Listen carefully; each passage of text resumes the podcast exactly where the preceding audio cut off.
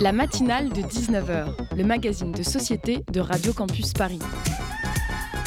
On y parle de sujets sérieux. Il n'y a pas d'édito enflammé sur le communautarisme blanc. De sujets moins sérieux. Ça peut être des bois sculptés à partir de formes naturelles interprétées. De ce qui se passe en Ile-de-France. Je me disais qu'à Paris, on était en avance sur la province. Et de débats pas forcément consensuels. Parlez-nous un peu de cette coupe monstruelle. Tous les jours, du lundi au jeudi, jusqu'à 20h, sur le 93.9.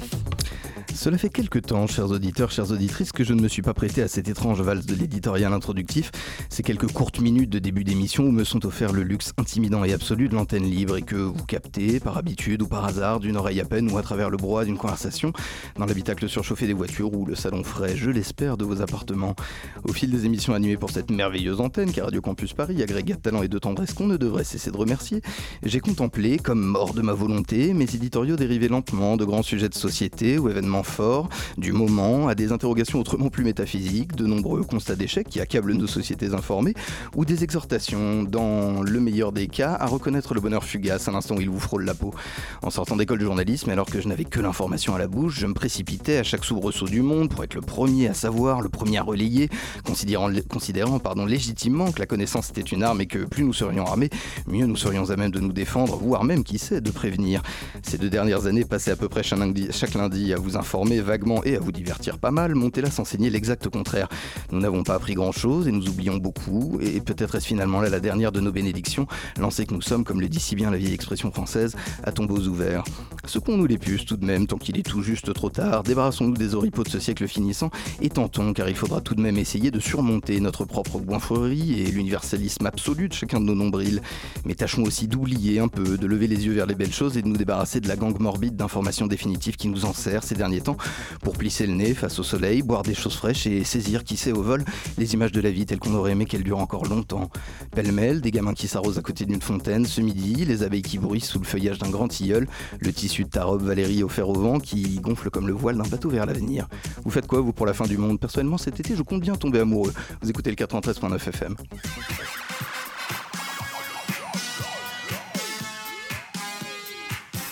Tiens à signaler, à tous mes, pardon, à tous mes auditeurs que nos invités hochent la tête. Amoureux, amoureux de l'information, bien sûr. Hein, Qu'allez-vous donc chercher dans vos cerveaux d'invétérés romantiques Les réseaux sociaux, ce soir, c'est le mal. Et si vous n'êtes pas d'accord avec moi, alors il y a peu de chances que l'on s'y croise. Thomas Huchon, journaliste pour le site d'information Spicy, et Mathilde Blaillot, étudiante en école de journalisme à Sciences Po, associée au projet, nous en font la démonstration via, via leur enquête Facebook, la nouvelle fabrique de l'opinion. C'est dans quelques instants sur cette antenne. À 19h37, Zoom de la rédaction, Simon Hubert vous entraîne au sein du Champs-Élysées Film Festival, avant la chronique de clôture de Pitou, ma 48, délicieux mélange, comme vous le savez déjà, d'humour stupide et d'extrême gauche révolutionnaire. Ne nous remerciez pas, ça nous fait plaisir. Vous écoutez la matinale de 19h, toute voile dehors sur le 93.9 FM, Andale. Selon un nouveau rapport, plus des deux tiers des Américains s'informent désormais via les plateformes sociales. Facebook est largement en tête de ces réseaux sociaux.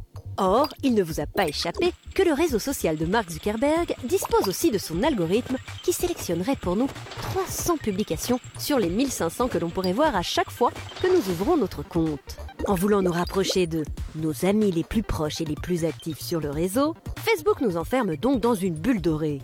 Cette personnalisation de l'information comporte certains avantages, mais ça peut aussi contribuer à nous enfermer dans une bulle de filtre, dans laquelle ne pénètrent que des informations qui nous plaisent, que des contenus que nous avons l'habitude de consulter. Une chambre d'écho où l'on n'entend que des opinions semblables à la nôtre. Une étude publiée en 2015 démontre d'ailleurs que 60 des utilisateurs de Facebook ignorent que leur fil d'actualité est différent de celui des autres utilisateurs.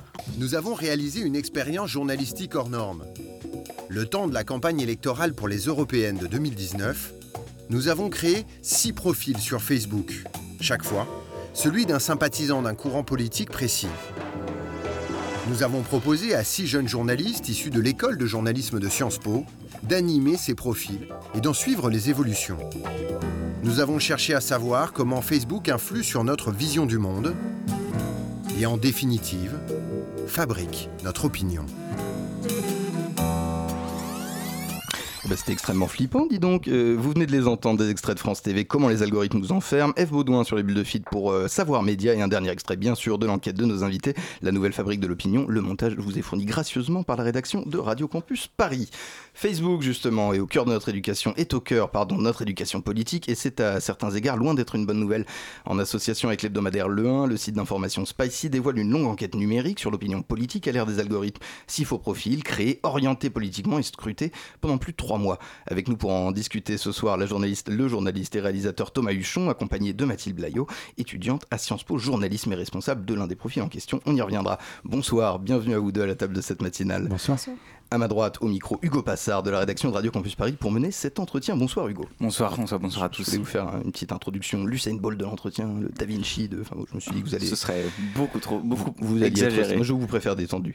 Thomas Huchon, histoire de se lancer tranquillement sur le chemin de ces trois mois d'enquête, euh, quel est l'élément déclencheur qui vous amène, vous, en tant que journaliste, en tant que réalisateur, à vous intéresser à ces réseaux sociaux et à l'influence qu'ils portent sur le monde politique? Mais moi, ça fait plus de 5 ans que je m'intéresse beaucoup à la manière dont les réseaux sociaux ont bouleversé euh, tout un tas de choses dans nos sociétés. Euh, je me suis intéressé aux théories du complot en 2015, je me suis intéressé à une entreprise qui s'appelle Cambridge Analytica, qui a beaucoup servi à faire élire Donald Trump en 2017. Et, je crois qu'à la fin de l'année 2018, moi, je...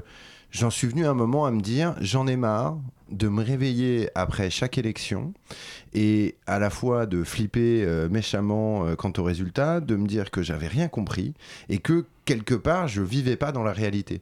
Euh, au lendemain de l'élection de Trump, on s'est dit qu'on n'avait rien compris. Après le Brexit, on, on s'est dit qu'on n'avait rien compris. Après Bolsonaro, on s'est dit qu'on n'avait rien compris. Après Salvini, on s'est dit qu'on n'avait rien compris. Ben moi, j'en avais marre de rien comprendre. Et du coup, je me suis dit que le problème, c'est pas qu'on comprenait rien, c'est qu'on regardait pas là où il fallait. Sur vous, le dénominateur commun, finalement, c'est bah, C'est les réseaux sociaux. C'est-à-dire qu'en fait, ces réseaux qui n'existaient pas il y a 15 ans euh, ont aujourd'hui, en l'occurrence Facebook, plus d'adeptes qu'il n'y a de chrétiens sur la planète. Euh, on va beaucoup plus souvent euh, sur Facebook qu'on va à l'église. Et je vous garantis un truc, les gars, c'est que Facebook en sait beaucoup plus sur vous que votre confesseur de l'époque. Et toutes ces données-là, eh ben, elles font à un moment une, un bouleversement énorme dans nos sociétés démocratiques et, et on voit tomber euh, comme des dominos euh, les démocraties euh, poussées par des populismes absolument incompréhensibles et bien souvent par des personnages qui n'avaient aucune existence électorale mmh. quelques mois avant le scrutin. Trump n'existait pas en 2014, Bolsonaro c'est 5% d'intention de vote en 2017, Salvini n'existait pas politiquement non plus. le Brexit était improbable. Donc il y a un moment euh, pour comprendre, eh ben, il a fallu se plonger là-dedans et donc on a ouvert Facebook pour essayer de voir ce qui s'y passait. Mais alors pourquoi euh, avoir choisi ce moment euh, très particulier qui est une campagne électorale? Là, vous êtes positionné trois mois avant les européennes. Qu'est-ce qui fait la spécificité de Facebook à l'aube d'une élection? Est-ce que cette machine-là a fabriqué des bulles d'opinion? On y reviendra. que vous que vous décrivez. Est-ce qu'elle n'est pas à l'œuvre tout le temps? Et, et qu'est-ce qui fait la spécificité de ce moment pré-élection? Mais Disons que, bien entendu, cette expérience, elle pourrait se mener euh, tout au long de l'année. Et elle pourrait se mener euh, pendant même dix ans pour voir à quel point Facebook euh, modifie, bouleverse, change nos processus de socialisation, d'information, de politisation. Mais il se trouve que bah, on est des journalistes, hein, donc on est un peu limité intellectuellement, on est surtout limité dans les moyens qui, qui, sont les nôtres. Et donc, arriver pendant trois mois à passer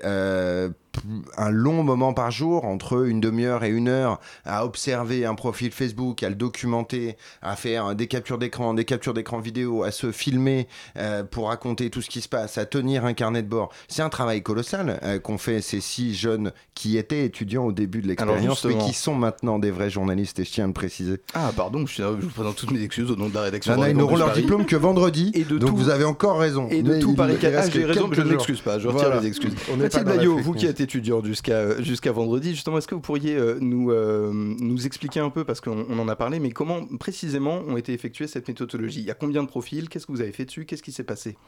Alors on a six profils politiques, chacun avec une couleur. Donc il y avait moi, le Rassemblement national, on avait LFI, la France insoumise, euh, la République en marche, un divers gauche qui avait le PS et, et, le, reste. Génération. Génération. Et on avait donc un gilet jaune et les Républicains. Donc euh, voilà, on avait nos six profils et chacun, on avait vraiment pour objectif de créer un profil de sympathisant. Donc pas forcément un Mm. profil vraiment neutre, c'était déjà un profil de personnes qui étaient déjà euh, sympathisantes. Donc, Activiste, ouais. pas Pra- activiste, mais en tout cas sympathisant. Au départ, sympathisant. Vous Et- avez, vous avez, excusez-moi, je vous interromps, vous avez décidé de, de mettre au même plan le profil d'un gilet jaune et le profil de cinq euh, sympathisants politiques. Alors oui, Ouais, ça c'est une décision qui a été pas, qui a pas été faite par euh, nos jeunes journalistes collaborateurs. C'est une décision que j'ai prise moi. Pourquoi Alors, euh, ben, en fait, à un moment dans quand on essayait de concevoir un petit peu ce, ce- ce- ce panel, hein, ce panégérique des couleurs politiques françaises, euh, on s'est dit que c'était impossible de d'exclure un mouvement social qui avait à ce point bouleversé notre pays et qui surtout était un mouvement social essentiellement Facebook. Mhm. C'est un mouvement qui est né sur Facebook, c'est un mouvement qui n'aurait pas pu exister sans Facebook. Euh, pour tout un tas de raisons que nous on a découvert aussi durant l'enquête. hein. C'est-à-dire que euh, le, le mouvement des Gilets jaunes n'est pas fatalement un mouvement euh, qui était à la base basé sur des revendications, qui était plus un mouvement de, de contre, de colère, euh, très émotionnel, qui a cherché, qui finalement a... J'ai un peu l'impression qu'il y a tout un tas de gens qui sont un peu fait euh, manipuler par Facebook pour devenir Gilets jaunes. Mais alors justement, vous parlez de l'importance de Facebook euh, par rapport aux Gilets jaunes et de à quel point ce mouvement s'est enraciné dans Facebook et a, connu son essor grâce à ce réseau social. Pourquoi ce réseau social en particulier? Parce que euh, on, pense euh, quand on pense euh, réseau social politique, on pense beaucoup à Twitter, qui est utilisé beaucoup par les personnalités politiques, beaucoup par les partis politiques, beaucoup par les journalistes aussi pour parler de politique. Facebook qui est né un petit peu différemment de ça. C'était au départ euh, un réseau, on discutait avec ses amis. Au départ, c'était un blog pour noter les filles d'Harvard. Enfin, c'était. euh, Alors, ouais, alors si, si on se remet vraiment dans le truc, pas- Facebook, c'est quand même l'histoire d'un mec qui a créé un site pour humilier les filles qui voulaient pas coucher avec lui à la fac. Hein, c'est comme un truc de sociopathe de absolument dangereux. c'est déjà très non, mais qu'on se remette un tout petit peu dedans, quoi. Enfin, c'est, pas les mecs cool avec des sweats à capuche qui fument des pétards en tongs, sympa, quoi. C'est pas ces mecs-là. C'est pas du tout ces mecs-là. Et on, embrasse le CSA, bien sûr. En mais justement, il n'y avait pas ce côté politique à la base. Pour...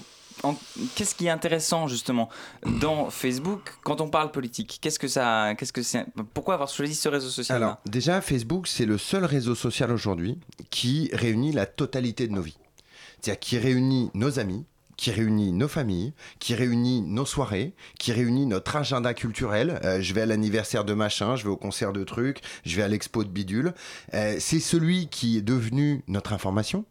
Euh, puisque nous suivons les journaux qui nous plaisent, que nous voyons les articles recommandés par nos amis, et c'est devenu aussi, depuis 3-4 ans, le lieu de la mobilisation politique. Et notamment à travers tout un tas de fonctionnalités qui sont les groupes, euh, qui sont bien entendu les stickers, euh, qui, qui sont aussi un, un élément d'identification. Et en fait, euh, la campagne de Donald Trump, par exemple, en 2016, ou la campagne du Brexit, elle s'est pas faite sur Twitter.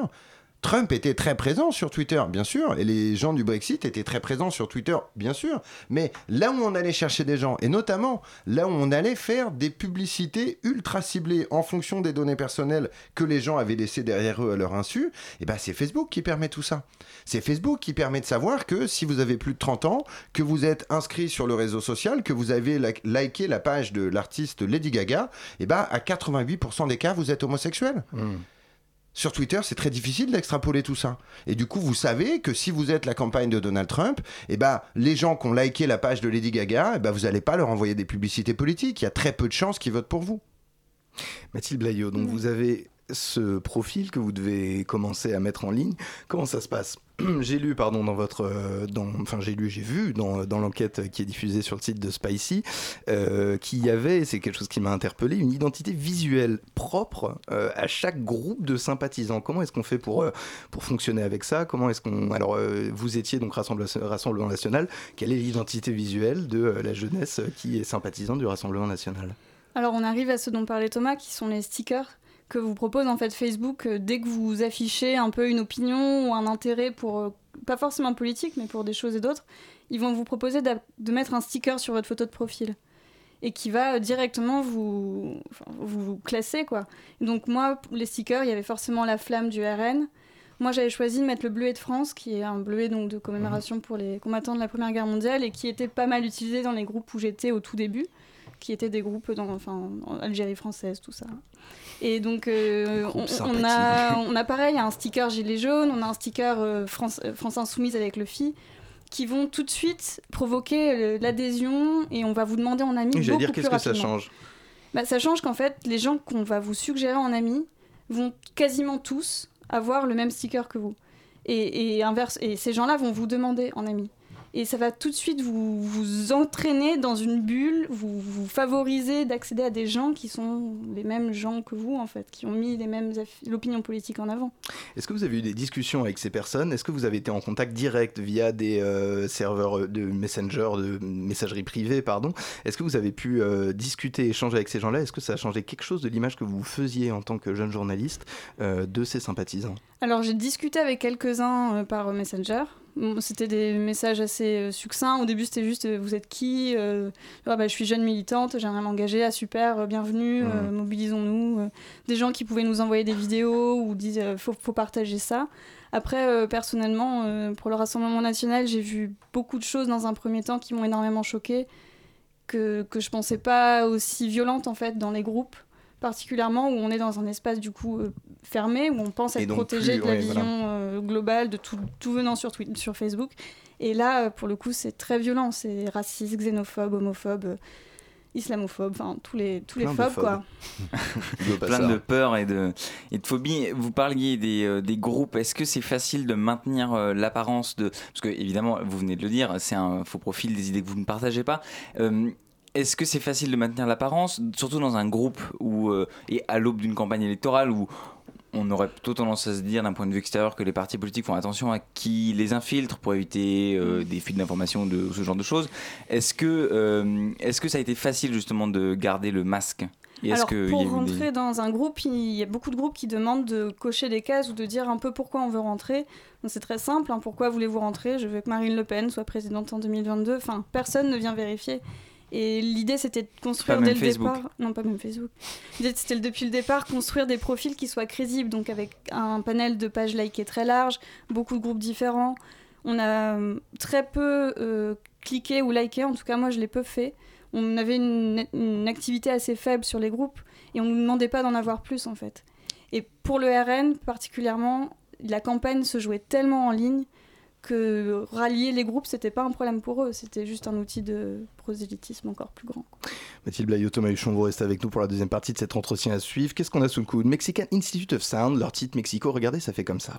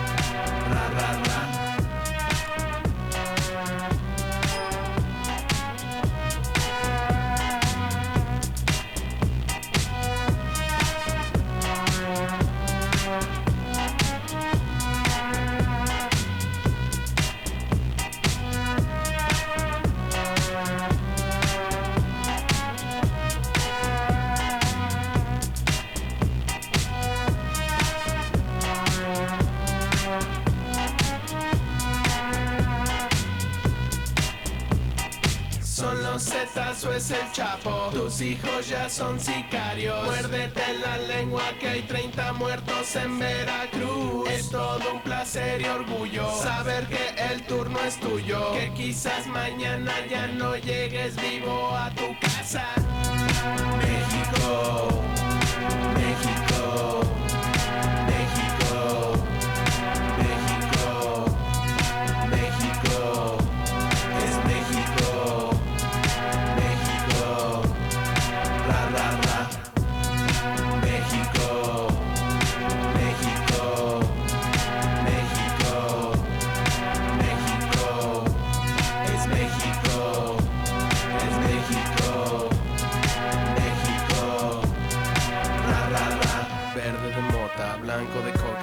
tu sangre.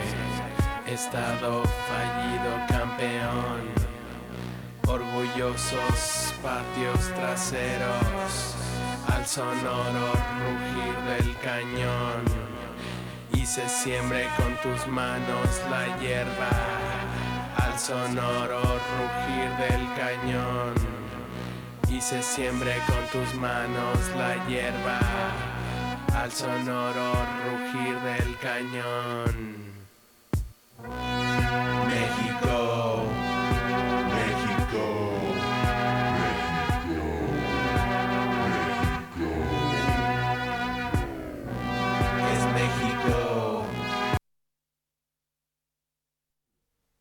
Qu'est-ce qu'on avait à l'instant qui s'est extraordinairement mal coupé pour une si belle musique? C'était Mexican Institute of Sound de Mexico, bien sûr. Vous écoutez K1K à la matinale de 19h. La matinale de 19h sur Radio Campus Paris. Je frapperai notre réalisateur plus tard. Le temps accumulé sur le réseau social Facebook modèle et forge notre engagement politique. Thomas Huchon et Mathilde Blaillot le prouvent dans une enquête numérique produite pour le site Spicy en collaboration avec l'hebdomadaire papier Le 1, me semble-t-il, et l'école journalisme de Sciences Po, Hugo Pastard. Dans ce premier épisode de, euh, l'enquête euh, que vous, euh, que, vous présentez, il y a un des, de- de- de- des journalistes qui a participé à, ce- à cette enquête qui avait lui le profil d'hiver gauche qui raconte euh, comment lui qui avait le profil d'hiver gauche mais qui avait aussi liké des pages euh, comme le Paris Saint-Germain qui sont pas du tout politiques euh, s'est retrouvé finalement à, à recevoir des propositions d'amis qui n'avaient trait qu'au groupe politique auquel il, était euh, euh, affilié et, avec lesquels il avait des affinités. Donc il, il utilise l'exemple de Génération.s, donc le, mouvement de Benoît Hamon, qui a euh, 27 000 likes sur Facebook, et le PSG qu'il a liké, je ne sais pas si les chiffres ont changé depuis, euh, depuis que vous avez tourné cette enquête, mais euh, PSG qui a lui 37 millions euh, de likes sur Facebook et aucun ami, aucune proposition d'amis euh, du PSG, et pourtant plein de propositions d'amis de chez Génération.s, du PS, etc. Comment, quel est l'intérêt de Facebook à créer des cercles uniquement politiques au détriment d'autres centres d'intérêt Thomas Huchon? En fait, c'est- ce que- nous, on a essayé. euh, je crois qu'il faut. Alors, il y y a un préambule tout de suite, c'est que tous, tous, autant que nous sommes, nous vivons dans des bulles de filtre. Une bulle de filtre, c'est quoi? C'est que, grosso modo, notre manière d'accéder à l'information passe par les réseaux sociaux, que ces réseaux sociaux ne nous montrent pas toute l'actualité, mais qui nous montrent une partie de l'actualité qui correspond, grosso modo, à ce qu'ils ont deviné de ce que nous aimions. Ça, c'est la, la toile de fond derrière tout ça. Nous, on a donc pris ces bulles et on a fait un certain nombre de choix. On a fait des choix d'un point de vue euh, comme un espèce de kiosque numérique. On a dit Mhm. voilà, on va liker 40% de choses politiques, 60% de choses qui n'ont rien à voir avec la politique. Et Pourquoi cette effectivement, proportion? pour essayer de voir si Facebook allait respecter ce ratio dans ce qu'il allait nous montrer. Et, Et pas du tout. Et surtout pour ne pas avoir une prédominance dès le début de la politique. C'est-à-dire que la politique était minoritaire dans ce que euh, chacun de nos infiltrés avait choisi Mmh. au départ. Et très rapidement, Facebook a, lui, choisi d'appuyer sur un certain nombre de curseurs, et les curseurs qui, c'est une déduction de notre part, mais qui provoquaient le plus d'engagement. Facebook s'en fout que vous aimiez les petits chats ou les croix gammées. Ça n'a aucune importance pour lui. Tout ce qui compte pour Facebook, c'est le temps que vous allez passer sur une publication et in fine sur Facebook. Grosso modo, on a passé 3000 ans à hiérarchiser les choses et à donner une importance aux choses. Et Facebook a créé en 15 ans le cauchemar de Jean-Luc Godard, l'objectivité, c'est pas 5 minutes pour les juifs, 5 minutes pour Hitler. Eh ben si, Facebook c'est ça. C'est 5 minutes pour les juifs, 5 minutes pour Hitler, on s'en fout de la valeur des choses. Tout ce qui compte, c'est l'action que vous allez générer avec cette publication, l'attention que vous allez générer chez les utilisateurs derrière, et à la fin, le nombre de publicités que vous allez leur vendre. Donc nous, ce qu'on a, ce qu'on a compris, c'est que eh ben, tous les choix politiques qui avaient été faits, eh ben, ils étaient surinterprétés par Facebook parce que, grosso modo, pour Facebook, eh ben, la politique, ça amène un peu plus d'interaction que les petits chats ou les choses d'analyse. Et la après, il y a un deuxième élément, c'est que tout ça fait appel à nos émotions, ça fait pas appel à nos analyses. Et bien entendu que quand on est ému, eh ben on a vachement plus envie d'y aller que quand euh, on est en train de réfléchir de manière très posée à un texte de Descartes. Enfin, on va pas aller faire euh, des dizaines de posts Facebook sur le, dernier texte de Descartes, quoi. Je vais me faire l'avocat du diable, c'est-à-dire Monsieur Zuckerberg euh, pour, pour, pour cette émission. Bonjour Marc. Bonjour Marc, on t'embrasse. Est-ce que vous pourrez d'ailleurs retrouver cette émission sur les réseaux sociaux juste après, naturellement. Est-ce que quand on crée ce genre de choses et ce genre de bulles de filtre, il n'y a pas aussi un bon côté qui est que typiquement la colère sous-jacente des Gilets jaunes, et on le voit avec cet exemple-là, peut être mine de rien réorientée et dirigée par, par l'algorithme et par Facebook et amener finalement les gens à se rassembler, se rendre compte et qu'ils ont, que ce soit grossi ou pas par le, la loupe de l'algorithme, des choses en commun et des combats des combats en commun et créer ce genre de ce genre de choses, ce genre de combat. J'aurais bien aimé que Octavie Morel, qui était euh, l'une des six euh, journalistes qui, a travaillé et qui, elle, avait le profil Gilets jaunes, j'aurais adoré qu'elle soit là pour vous répondre. je vais me permettre de, de, citer une ou deux phrases qu'elle nous a dit, c'est que... Euh, Octavie, son profil, c'était euh, même pas une, euh, une, bulle de fil, c'était une forteresse de, de pensée similaire. Et en fait, à chaque fois qu'elle fermait son Facebook, elle était hyper énervée. Elle était dans un état de colère pas possible et, et de colère pas possible contre le gouvernement, contre la police, contre les médias. Euh, bien entendu qu'il y a des tas de raisons légitimes d'être en colère contre la police, le gouvernement ou les médias, mais bien entendu. Mais ça peut pas être le moteur qui gouverne la vie de quelqu'un pendant mmh. trois mois. Et, je crois que Octavie le disait très bien en discutant avec Léopold, qui suivait le profil La République en marche. Octavie, elle a jamais vu un seul truc sur les dégradations des Gilets jaunes. Léopold, qui suivait La République en marche, il a jamais vu un truc sur les violences policières. Eh ben, comment vous voulez qu'on vive ensemble? Si on vit deux réalités qui n'ont absolument rien à voir. Et en l'occurrence, nous, on a vécu six réalités qui n'ont absolument rien à voir. Et c'est exactement ce que tu as vu, toi, pendant le, moment de Notre-Dame. C'est-à-dire que, je, dis toi à Mathilde, au moment de Notre-Dame, on a six histoires complètement différentes. Et Mathilde, je voit une histoire qui n'est pas l'histoire habituelle. Donc euh, Notre-Dame brûle. Qu'est-ce que vous voyez sur votre, sur votre brûle Rassemblement national, donc et au Rassemblement national, c'est la panique. On a d'un côté euh, la frange du Rassemblement national euh, qui pense que l'identité française est chrétienne et qui crie au scandale et à l'acte, euh, à l'attentat islamique ou au complot de Macron. Et donc cette partie-là, cette autre partie-là du Front National qui dit on dépense trop d'argent pour, pour Notre-Dame, regardez nos SDF, enfin voilà, la rhétorique habituelle. Et les autres bulles? Eh ben, chez Macron, euh, c'était les Gilets jaunes qui avaient fait le coup. Chez les Gilets jaunes, c'était Macron qui avait fait ça pour ne pas parler. Euh, chez Divergo, chez les Insoumis, il disait qu'il y avait trop d'argent pour reconstruire tout ça et donc il fallait rétablir l'ISF. Euh, et en fait, chacun vivait cet événement qui est pourtant un événement planétaire. Hein. Je veux dire, on a toutes les chaînes de télé de la planète concentrées là-dessus. Tout le monde est touché par ça. Et effectivement, eh ben, on a six personnes qui vivent six réalités différentes, alors que ce sont tous de jeunes Français qui ont entre 20 et 25 ans, qui sont potentiellement basés à Paris, qui ont potentiellement fait des études à peu près similaires et tout. C'est pas normal. On vit dans le même pays. C'est pas normal qu'il y ait une machine, encore une fois, une multinationale étrangère qui ne paye d'impôts ni ne respecte pas les lois de notre pays, qui nous pousse à ce genre de choses-là. C'est notre pays. Et justement, ce qui est intéressant, euh, vous parliez de euh, d'Octavie Morel qui euh, avait donc ce profil gilet jaune et vous disiez qu'elle était qu'elle était énervée quand elle quittait Facebook, mais vous dites aussi, en parlant de Notre-Dame, que au final, ces bulles de filtre, elles sont tout aussi intenses euh, suivant les partis politiques. Il n'y a pas des partis modérés ah chez qui on est beaucoup plus ouvert au dissensus ou au débat et des partis extrêmes, euh, euh, enfin qu'on présente comme extrêmes et qui seraient beaucoup plus obtus et beaucoup moins.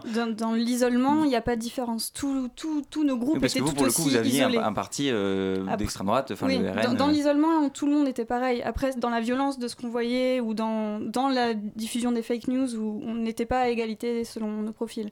Hmm. Mais après, dans l'isolement, tous nos profils tous les profils étaient totalement isolés. Là, là, où on a vu une différence, Euh, c'est grosso modo les, les profils qui ont vu passer le moins de trucs ultra violents, dégueulasses, le moins de fake news et le moins de trucs dingues. C'est le profil de Marius et de Marie qui étaient divers gauche et la France insoumise. Ce qui nous a beaucoup surpris, Ce et notamment, surprenant, ouais, ouais. euh, ce qui nous a beaucoup surpris, c'est notamment Léopold qui gérait lui le profil La République en marche, donc plutôt Emmanuel Macron, qui est supposément un parti centriste. C'est probablement lui qui a vu les choses les plus violentes avec des groupes dédiés à défoncer les gilets jaunes, avec des, des montages mais hallucinants. La, la France que nous ne voulons pas, c'est celle-là. Et là, t'as une fille en burqa, sauf que sa burqa, c'est pas une burqa, c'est un gilet jaune. Et là, tu dis non, mais Ouais, c'est pas possible. beaucoup, ah oui, non, ouais. non, mais c'était vraiment sidérant. Avec une, une hyper prégnance de la violence et de l'émotion dans un univers où lui, et nous aussi, hein, mais il s'attendait à voir, euh, voilà, du euh, j'aime Emmanuel Macron, travail, euh, ouais, vive le gouvernement, euh, ah, quelle belle mesure de, de, de, de supprimer l'ISF. Enfin, on pensait voir ce genre de choses-là. Et en fait, lui, il est tombé sur des groupes où on lui fait des trucs. T'as raté tes études, euh, t'as raté tes examens, t'as même raté tes examens d'urine, Mm. deviens gilet jaune. Le mépris dans sa forme la plus complète. Exactement. Euh, Facebook ces derniers temps, en tout cas, en tout cas depuis le scandale de Cambridge Analytica et par la voix de son créateur Mark Zuckerberg, fait énormément le dos rond. Euh, il, euh, Mark Zuckerberg a reconnu que son site prenait une mauvaise direction, etc. Est-ce que vous pensez que Déjà, info intox, n'est-ce pas, comme on dit Ouais. dans le métier. Et euh, est-ce que ces bulles algorithmiques, elles peuvent être corrigées? Est-ce que Facebook a un quelconque intérêt à le faire? Parce que il y a récemment, en tout cas, je crois que c'est le 20 juin, un article du Guardian qui a mis en lumière le fait que Facebook avait perdu cette dernière année et notamment à chaque fois, à chaque fois qu'il y avait des scandales qui étaient révélés au grand jour, perdait en fréquentation. Donc quelque part, il y a une mauvaise affaire là à jouer pour Facebook. Il y, a, il y a une très mauvaise affaire à jouer, mais alors moi déjà quand j'entends euh, Mark Zuckerberg euh, parler de vie privée ou d'amélioration de son réseau social, On peut un peu rigoler doucement, ouais, ouais. Ouais, on peut rigoler doucement. On peut surtout se dire que c'est un peu comme si le patron de Marlboro venait nous parler de santé publique. Mais euh, je pense que au-delà de cet aspect-là, euh, Monsieur Zuckerberg appelle de ses voeux euh, une régulation euh, qui ne vient pas. Et donc il a plusieurs fois exprimé le fait qu'il fallait réguler Facebook. Moi, je ne comprends pas très bien pourquoi nos représentants et notamment le président de la République l'invitent à discuter et pas à réguler. Monsieur Zuckerberg est assigné à comparaître dans neuf pays afin de répondre de bouleversements de la démocratie. Ces neuf pays ne sont pas des républiques bananières. Il s'agit du Canada, de l'Angleterre, de Singapour, enfin de pays à peu près civilisés euh, dans lesquels il y a, il y a une justice qui essaye de faire la lumière là-dessus. Euh, le vrai problème, c'est que Facebook ne changera jamais. Facebook ne changera jamais. Pourquoi? Pas parce qu'il souhaite nous politiser ou tout ça, parce que Facebook, c'est une machine à gagner de l'argent. Comment Facebook gagne de l'argent? En nous laissant le plus longtemps possible sur sa plateforme. Comment il nous laisse le plus longtemps possible sur sa plateforme En utilisant nos émotions, les données personnelles qu'il a récupérées sur nous à notre insu. Et en gros, le problème, c'est pas euh, est-ce que Facebook nous manipule politiquement, c'est le modèle économique de Facebook ne peut faire qu'une seule chose, détruire nos sociétés, parce qu'il considère que tout a la même valeur et que la seule chose qui fait une civilisation, c'est d'arriver à mesurer la valeur des choses. Il faut revenir là-dessus très très vite. Et moi, je fais partie, comme d'autres fondateurs de Facebook, de ceux qui veulent démanteler et détruire ce réseau social. Je crois qu'on peut s'arrêter là-dessus, c'était pas mal. J'ai une question pour Mathilde Blaillot tout de même. Est-ce que ça a changé votre vision et votre utilisation de Facebook aujourd'hui quand vous y allez vous, vous n'y allez plus, vous y allez encore? Alors oui, ça l'a changé et ça rejoint un peu ce qu'on disait tout à l'heure, c'est que, enfin, en fait, tous les six, on a choisi de rester sur le réseau pour des raisons professionnelles, mais aussi parce qu'on pense que un, ça peut être un outil. Comme on disait, de mobilisation pour les gilets jaunes, mais ça l'a aussi été pour les printemps arabes, pour plein de choses. Ça peut être un outil, il faut juste être extrêmement prudent et savoir ce qu'on y fait, savoir ce qu'on y cherche et se prémunir de la machine elle-même. Merci à vous deux, Mathilde j'ai et Thomas Huchon. c'est terrible. Mais non, vous n'avez pas échoué. Au contraire, j'ai entendu parler de ça parfois par Facebook. Ils sont six. Voilà Ils sont qui six. conclut, voilà qui conclut notre, notre, notre entretien de ce soir. Je le rappelle, euh, votre site, euh, le site pardon, de l'enquête www.spicyicee.com, euh, .com, naturellement la rubrique investigation. Euh, tout de suite, on a un petit petite musique là, quoi, 34. Qu'est-ce qu'on va se, se passer? Un quart de seconde, un petit roulement de tambour, des synthés qui font ouin ouin de Fort Berman. De, pff, oh là là, oh j'arrête. Ça va vous passer une bonne soirée Heureusement que c'est la dernière. Ouais, c'est compliqué, hein. On se fatigue. Mais il fait chaud, il fait chaud, faut Il pardonner. fait un peu chaud. Tout de suite à quoi Serge?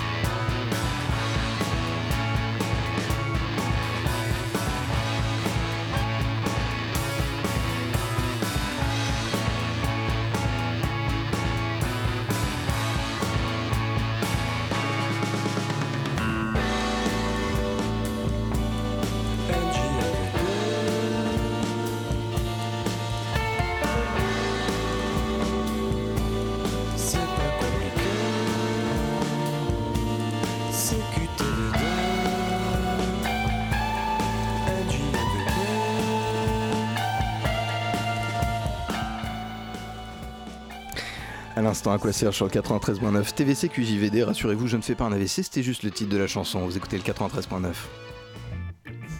Le Zoom, dans la matinale de 19h. Simon Hubert nous a rejoint si vous êtes en charge du Zoom de cette semaine, mes félicitations déjà. Et si je peux me permettre de vous poser la question, de quoi qu'on cause ce lundi? Eh bien, on va parler des showcases musicaux du Champs-Élysées Film Festival qui se sont déroulés toute la semaine dernière euh, sur le toit du Publicis, du rooftop du Publicis face à l'Arc de Triomphe. Et euh, du coup, j'ai rencontré là-bas la directrice, et enfin, directrice artistique et programmatrice Justine Lévesque et une des artistes qui étaient programmées, Irène Drezel. Je vous laisse écouter ça, pas plus tard que maintenant. Merci Justine Lévesque de euh, nous recevoir dans ce superbe lieu qui est le rooftop du Publicis pour le Champs-Élysées Film Festival. Du coup, tu es la directrice artistique et événementielle euh, pour les concerts notamment. Euh, euh, les soirées musicales qui se déroulent du coup tous les soirs pendant le festival. Est-ce qu'avant toute chose, tu peux déjà revenir sur ce qu'est le Champs-Élysées Film Festival? Oulala, donc bonsoir. Je suis ravie d'être ce soir sur Radio Campus Paris, qui m'est cher, puisque on a eu avec ma bande de meilleurs amis, on a été longtemps sur Extérieur Nuit. Donc du coup, c'est un petit peu retour à la maison. Euh, donc du coup, Champs-Élysées Film Festival, festival de cinéma indépendant français et américain, qui est désormais d'ailleurs, et on est un petit peu heureux quand même de le dire, le plus gros festival de cinéma de Paris. Euh, Champs-Élysées Film Festival, c'est une plateforme de rencontre de la jeune création, euh, mettant à l'honneur le cinéma indépendant français, le cinéma indépendant américain, mais aussi depuis maintenant trois ans la scène musicale indé française. J'espère qu'un jour euh, on pourra s'ouvrir à une scène aussi euh, américaine, mais on ne va pas non plus euh, mettre la charrue avant les bœufs. Mais du coup, c'est un projet, on va dire, sur le long terme. L'idée est en fait, l'idée est partie du fait, puisque le festival a été créé par Sophie Dulac en 2012, qui est également productrice, distributrice, exploitante, partant du postulat qu'il n'y a pas de, convention de coproduction entre la France et les États-Unis. Et étant, du coup, comme je viens de le dire, productrice, exploitante, euh, elle se rendait compte que le cinéma américain indépendant était très peu visible en salle, et d'autant plus en 2012. Et, il était, du coup, il n'y avait pas d'aide en France comme le CNC pour, soutenir et aider des, producteurs qui souhaitaient vraiment euh, s'engager sur, euh, sur la production de, cinéma indépendant euh, américain. donc en partant de ce postulat, et, et d'un second postulat qui était qu'il n'y avait pas de grand festival de cinéma à Paris. Voilà, petit à petit, les choses se sont liées et le festival a été créé sur les Champs-Élysées afin d'être vraiment une unité de temps, de lieu et d'action, euh, puisqu'une fois qu'on est sur les Champs-Élysées, tout s'y passe. Euh, c'est encore aujourd'hui l'une des avenues au monde où il y a le plus de cinéma sur moins d'un kilomètre. Donc il y a vraiment cette idée de, réinvestir un lieu qui a été complètement abandonné par les Parisiens, de mener une action militante pour la culture, d'amener une programmation, euh, une ligne artistique indépendante, underground, et du coup ramener la culture, les Parisiens, dans ces salles de cinéma mythiques. Voilà, j'ai un peu fait un petit résumé, même si je pourrais encore en parler longtemps. Euh, comment toi tu constitues ta programmation? Euh, avec beaucoup d'amour et avec beaucoup de peut-être d'intuition, mais c'est à un moment donné, euh, c'est aussi faire des choix. Euh, et c'est aussi composer une programmation musicale comme on compose une compétition. C'est d'un coup aussi avoir vraiment des artistes qui sont tous très très différents, qui en même temps euh, paraissent, ça, paraît absolument logique une fois que l'on les voit les uns à côté des autres. Quand par exemple on, crée nos supports de communication, c'est trouve ça beau et c'est une espèce d'évidence, un fil conducteur les uns à côté les uns entre les autres où chacun euh, fait penser à l'autre d'une manière ou d'une autre. Mais euh, non, c'est la première chose que je fais sur le festival, c'est c'est en termes vraiment de, programmation artistique, c'est la, programmation musicale, voilà, les, les DJ sets qui vers le mois de novembre et qui généralement euh, se termine en janvier, donc bien avant que l'on soit vraiment lancé euh, dans la course au film, la veille sur les festivals, dans la programmation, le visionnage. La programmation musicale se fait très très tôt. Est-ce que tu peux nous parler de ce soir, de Irène Drezel? Irène Drezel, hein, c'est un coup de cœur. Irène Drezel, je, je la trouve absolument formidable. C'est. Alors, sans partir dans un discours euh, féministe et politisé, je trouve qu'elle. La scène électro est souvent considérée comme euh, très masculine. C'est un fait. Et ben, Irène Drezel, elle prouve le contraire. C'est ça qui me plaît beaucoup. Ouais. C'est qu'elle arrive avec euh, son élégance, sa féminité, avec ses fleurs sur scène. Et, et, elle- et- et elle est capable d'enflammer euh, des, des- des- des salles de concert énormes.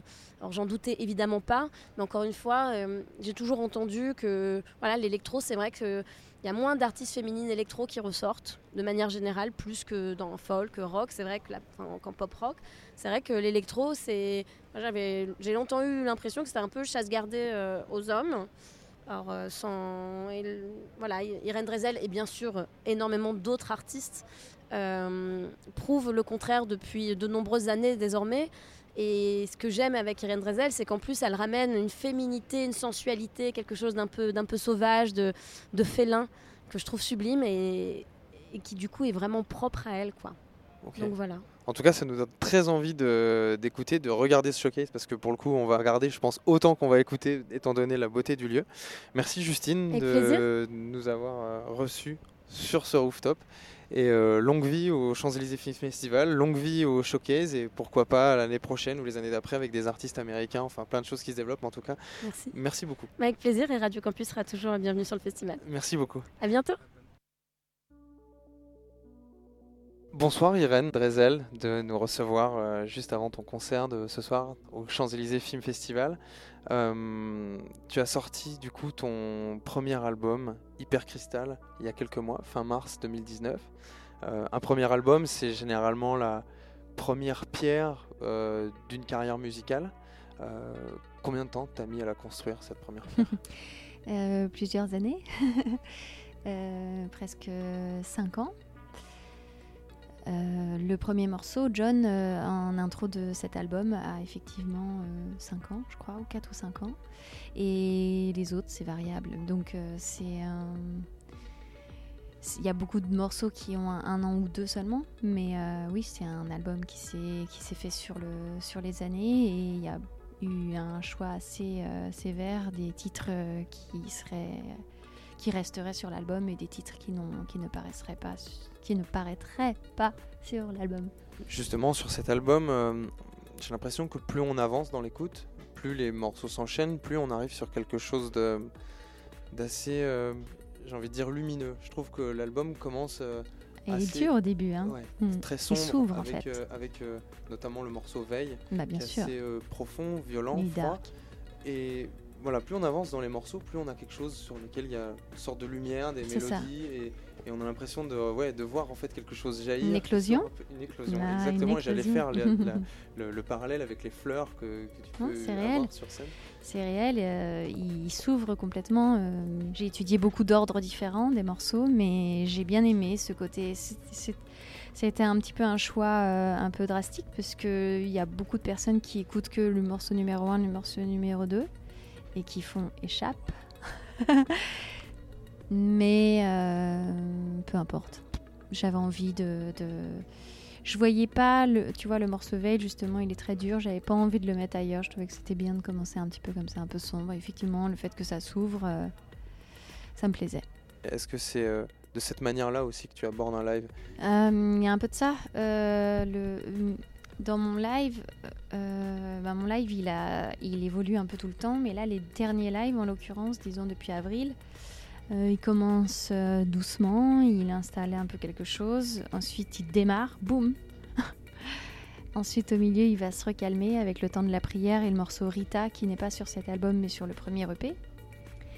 Et puis ensuite, là, il redémarre avec un BPM euh, qui monte, qui monte, qui monte, et jusqu'à finir un peu en feu d'artifice, ouais, il y a ce côté-là. Et du coup, dans, dans ta manière d'aborder le public, à qui est-ce que tu souhaites t'adresser? Euh, je m'adresse aux, bon, déjà aux amateurs de techno, ça c'est sûr, mais ça m'arrive très très souvent d'avoir des personnes en fin de live qui viennent me voir pour me dire franchement, je déteste la techno et là j'ai adoré. et ça j'adore. Du coup, dans le cadre du, Champs-Élysées Film Festival, donc tu es programmé euh, pour la soirée du samedi soir, il y a également d'autres artistes euh, musiciens qui ont joué euh, les soirs précédents et demain.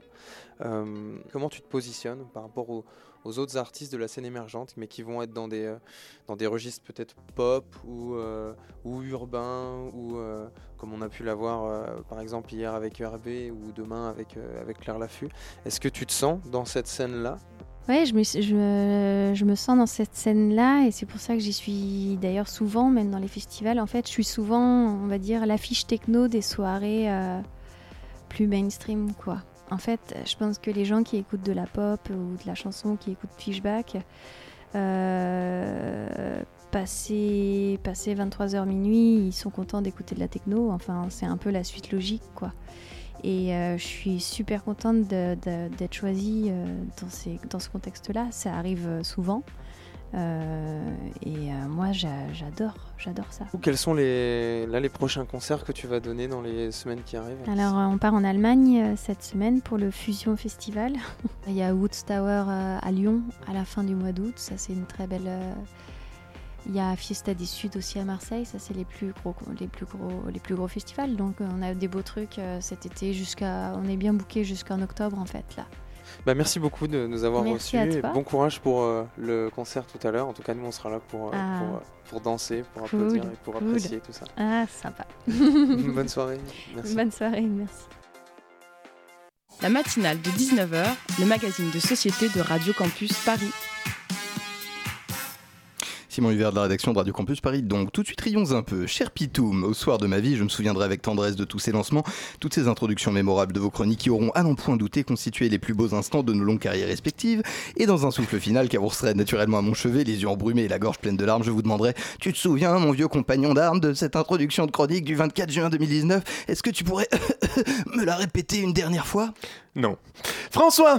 François, facétieux flibustier sur les ondes, arpenteur de côtes aux oreilles des cœurs dévastés, conteur des temps modernes à la plume pigeonnante, licence poétique en bandoulière dans tes évasions bucoliques, compagnon d'antenne, garçon à fleur de pote, de tous les mois de l'année, celui que tu préfères est sans doute celui où débute l'été, et l'odeur de l'herbe qui commence tout juste à brûler, effluves estivales que tu humes sans vergogne dans l'air chaud du solstice, pendant que d'autres, assis au sol, tisent.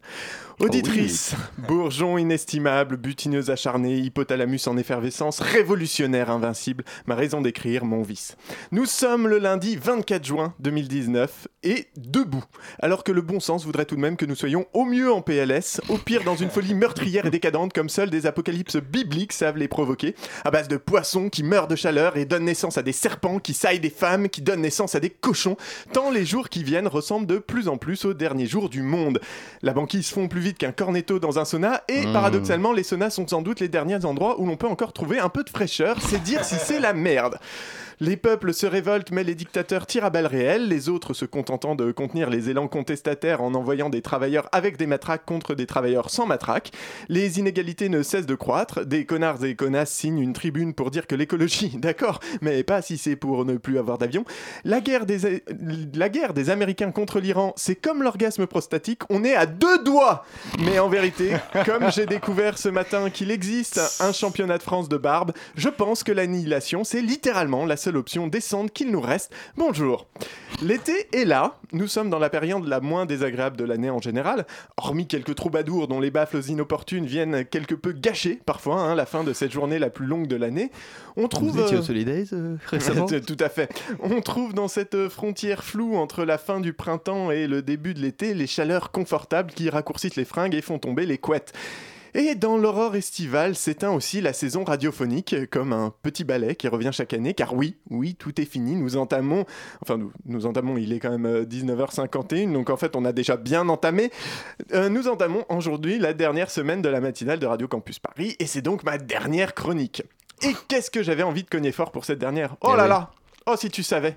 Non, parce que je fais le calimero souvent à cette antenne, me plaignant de ne pas avoir la verve mélancolique de ton hôte du lundi, auditrice. Enfin, enfin, du lundi, d'un lundi sur deux. Disons d'un sur trois. Oh, ça lundi quand il veut, quoi. Bon, bref, tu m'as compris. là Je- souvent, je, allons. je viens dans le poste geindre que je suis bien incapable de parler de la caresse imperceptible d'une brise d'été sur mes bras nus quand je pousse la boîte emplie de navets et de blettes à travers le champ jusqu'à la mor- remorque rouge que papy tire sur son tracteur rouillé.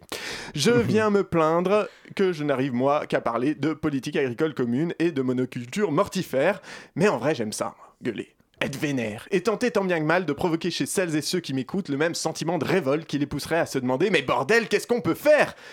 Bon, j'échoue, sans doute, hein, et peut-être moi-même ne suis-je qu'un piètre amuseur public qui, finalement, sous couvert de vouloir faire rire en informant, n'est pas plus nocif qu'un sketch de Gad Elmaleh sur les notices de montage Ikea. Je voulais donc, disais-je toutefois, cogner fort parce qu'il fallait, euh, bah, parce qu'il y avait matière surtout, hein, la privatisation d'ADP, de la Française des Jeux, d'EDF ou même de la SNU. Tant d'acronymes et si peu de temps, comme dirait Franck Zappa. Sauf que, sauf que hier, Anaïs Bourdet a mis un point final à Paytachnek, le site qui depuis 7 ans récoltait, agrégeait, diffusait des témoignages de violences sexistes, de propos sexistes, des interjections d'hommes inconnus lancées à des femmes ou des filles qui ne leur avaient rien demandé. En 7 ans, ce sont plus de 4000 insultes, injonctions, humiliations à base de bites, de chattes, de menaces, de suce-moi, de salopes, de sale pute. Alors Anaïs, ben, elle en peut plus. Et je la comprends parce que moi, juste 5 minutes ce matin sur le site, en voyant l'actu, j'ai eu envie de m'émasculer direct. Le même jour, la jeune chanteuse Billie Eilish, qui a 17 ans, habituée des vêtements amples, car, et je la cite, elle a peur d'être sexualisée, apparaît en débardeur sur une photo. Déferlante de réflexions sur ses seins, venant de mecs évidemment. C'est dans ces moments-là que je regrette de n'avoir qu'une seule bite à me couper. Le 21 juin au soir, Anaïs Bourdet de Paytachnek fêtait la fête de la musique avec des amis et s'est fait agresser. Ça, a fait, ça arrivé il y a 7 ans et ça continue 7 ans après. Moi, le 21 juin, je rentrais chez moi avec mon casque sur les oreilles et il y a une nana qui m'a mis une main au cul avant de se casser en courant. J'ai 32 ans. En 32 ans, c'était la première fois qu'on me mettait une main au cul. On m'a sifflé une fois pendant ces 32 ans. On a essayé de me forcer à embrasser une fois. Il me manque juste une frotteuse dans le métro et j'aurai mon bingo harcèlement. Tu sais, celui que les meufs gagnent 15 fois par jour. Et le problème, c'est toujours le même. C'est les mecs. C'est les mecs, pardon. Alors arrête de dire que c'est pas toi. T'es le problème parce que tu fermes ta gueule. T'es le problème quand tu ris parfois. T'es le problème quand tu fais rire souvent. T'es le problème quand tu estimes qu'elle te doit bien ça. T'es le problème quand tu dis que tu n'es pas le problème. Alors voilà, nous on s'arrête, mais t'as deux mois devant toi. Lis, écoute, réfléchis, mais surtout, ferme ta putain de gueule. Et puis à la rentrée, on reparlera de tout ça. Bonnes vacances. Des conseils très simples, je vais donc m'apprêter à les appliquer tout de suite et fermer la mienne d'ici une petite minute, si toutefois on, me la laisse. L'émotion m'étreint à la lecture de ces derniers remerciements de la saison. Qui furent les éminences grises, talents blottis dans l'ombre de ce petit moment radiophonique Alex Delbo, productrice et coordinatrice de cette émission. Mon co-intervieweur Hugo Passard, que j'embrasse affectueusement sur le front. Antonin Simard, qui remplaçait au pied levé euh, PH, j'embrasse les deux naturellement. Et pour terminer avec grâce, comment l'oublier? Pitoum, bien sûr, chroniqueur de tous les dangers, plume trempée dans l'acide de nos vies contemporaines. C'était très plaisant, Pitoum, merci. Euh, à 20h, nos amis de l'émission Scène ouverte reprennent la barre, chère vieille branche, la soirée continue sur le 93.9. Mais pour nous, quant à nous, tout du moins, c'est terminé. Adios, compañeros, c'était la matinale.